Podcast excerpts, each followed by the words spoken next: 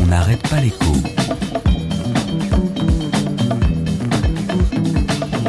Alexandra Ben Saïd. J'ai découvert euh, l'amitié de SDF. De temps en temps, je vais dormir avec eux. Je suis allé euh, séjourner dans des bidonvilles, à Delhi, à Bombay, à Nairobi, à Jakarta. Il raconte aussi le bidonville d'Aubervilliers, la jungle de Calais. Qui ça Le nouveau PDG de Danone. Pas de la famille Ribou.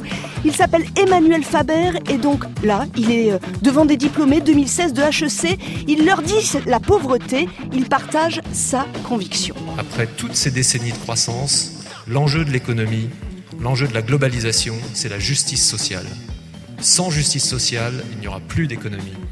Autant vous dire que la vidéo est virale sur Internet. En août dernier, au MEDEF, ce patron du CAC 40 a aussi lancé à ses pairs Les chefs d'entreprise ne sont pas là que pour gagner de l'argent. Et dans le même temps, il a dénoncé la financiarisation des entreprises.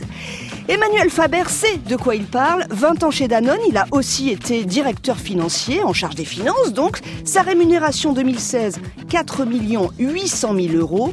Bon, il y a le discours et il y a les actes. Par exemple, sur le partage de la valeur ajoutée, le porte-parole de la Confédération paysanne voudrait dire un mot. Euh, quand on voit Danone l'année passée qui dit eh ben, nous on a obtenu des bénéfices records parce qu'on a payé le lait pas cher. Ben, c'est indécent en fait. C'est indécent.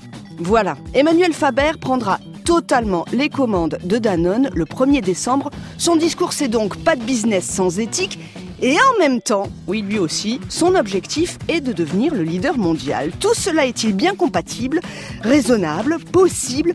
Emmanuel Faber donne très très peu d'interviews. Ça fait longtemps qu'on l'invite au Mageco. On n'arrête pas l'écho sur France Inter.